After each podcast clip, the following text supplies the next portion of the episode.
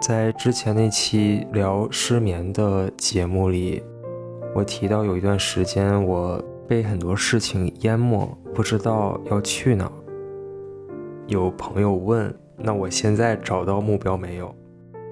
当时我没有仔细去想吧，就回答了：“正在逐渐清晰的过程中，我的目标正在一点一点的变得清晰。”后来我一想，嗯，这是一个很好的问题。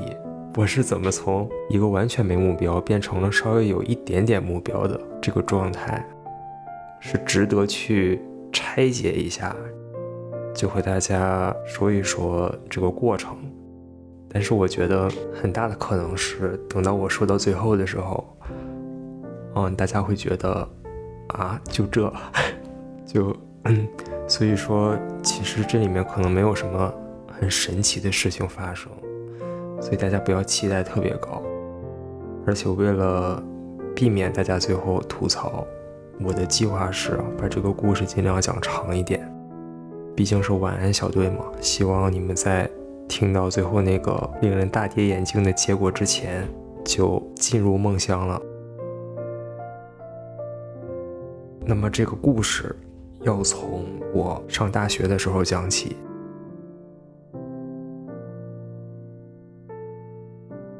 在我上大学的某一天。我和我的朋友坐在一个车里，然后那个朋友他是一个很引用我的另外一个朋友的话吧，他对他的评价就是说他怎么什么都知道啊，就是这样一个人，他就是一个嗯叫什么百事通，他坐在车的前座，不知道聊到哪儿了，就对我说了一句对我的评价。当时的我是一个很单纯的少年，是吧？我坐在后座，他就说啊，这个谁谁谁就是我。虽然说主见差一点，但是能力还是很强的。听到他的这句评价，对于我当时单纯的心灵产生了很大的伤害，因为我，我我同意他的后半句，是吧？能力很强，但是前半句呢？嗯，让我觉得有点受打击啊。他说我主见差一点。其实这个事情呢，之所以我会觉得有点生气或者怎样，可能一部分原因是因为他确实说中了我的一个痛点，是吧？就是我可能一直以来都没有像一些有主见的人一样，很知道自己要去干什么。啊，所以那个状态就是按部就班的完成很多事情，但是可能没有一个很明显的路线，也没有一个很强大的冲动，所以我觉得他能看出来。我对我自己的一个分析就是，我一直以来按照这样一句话去安排我的呃生活，安排我要做的事情。这句话就是。先做应该做的事，再做想做的事，就这样一直按照这个方针去做事啊。当然，上学的时候应该做的事是很明显的啊，就是学习；想做的事就是出去玩，是吧？那么我是先学习再出去玩。后来呢，不知不觉啊，随着年龄的增长，应该做的事呢，这个列表变得越来越长。想做的事，这个列表变得越来越短，啊，最后终于在某一天，可怕的事情发生了，就是我发现我有很多很多应该做的事情，但是我竟然没有一件想做的事情。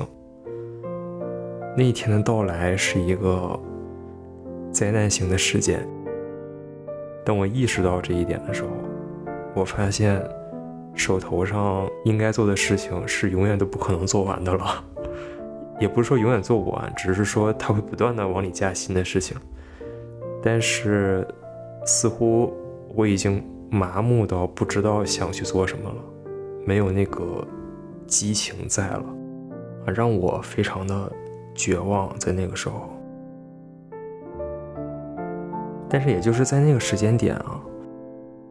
这个随着这些应该做的事情越来越多，那个时候我已经毕业了，在工作，我发现了一个关于应该做的事情的一个小秘密啊，这个是我之前不知道的，或者说没有想到的。那今天就把这个秘密悄悄的告诉你们，就是我发现，我觉得我应该做的事情，其实是别人想做的事情。就是我，不是被安排了很多任务吗？这个任务安排下来，我觉得这是我应该做的事情。后来我意识到，我应该做的事情好像是给我安排这个事的人他想做的事情，他利用我 说完成了他想做的事情。这个奇妙的关系让我觉得有点不公平哈，就是说我牺牲了我想做的事情，结果呢，怎么就是完成了别人想做的事情呢？所以我觉得确实是有问题的。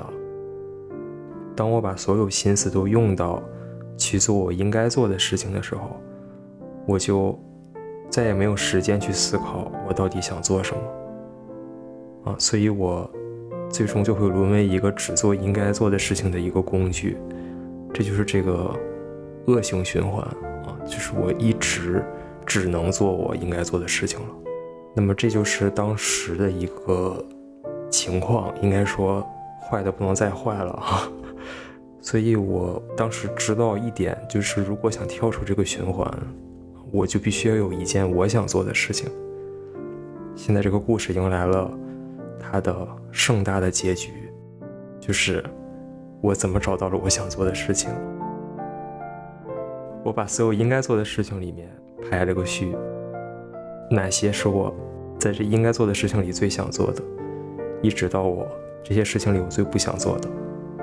所以我就把应该做的事情里最想做的那件事情，定为了我想做的事情，同时把排名后大概三位的事情直接拒绝了，腾出来的时间做了那件排名第一的事情，大概就是这样一个过程。感觉说了好多，有点乱七八糟的，不知道大家有没有想做的事情？是已经有了，还是正在找，或者说和我一样，大部分都是应该做的事情，我没有什么想做的事情呢？嗯，我还挺好奇的。如果说你们已经有了想做的事情的话，可不可以告诉我你们是怎么找到的呢？那就说到这里吧。祝大家都可以找到自己想做的事情。晚安。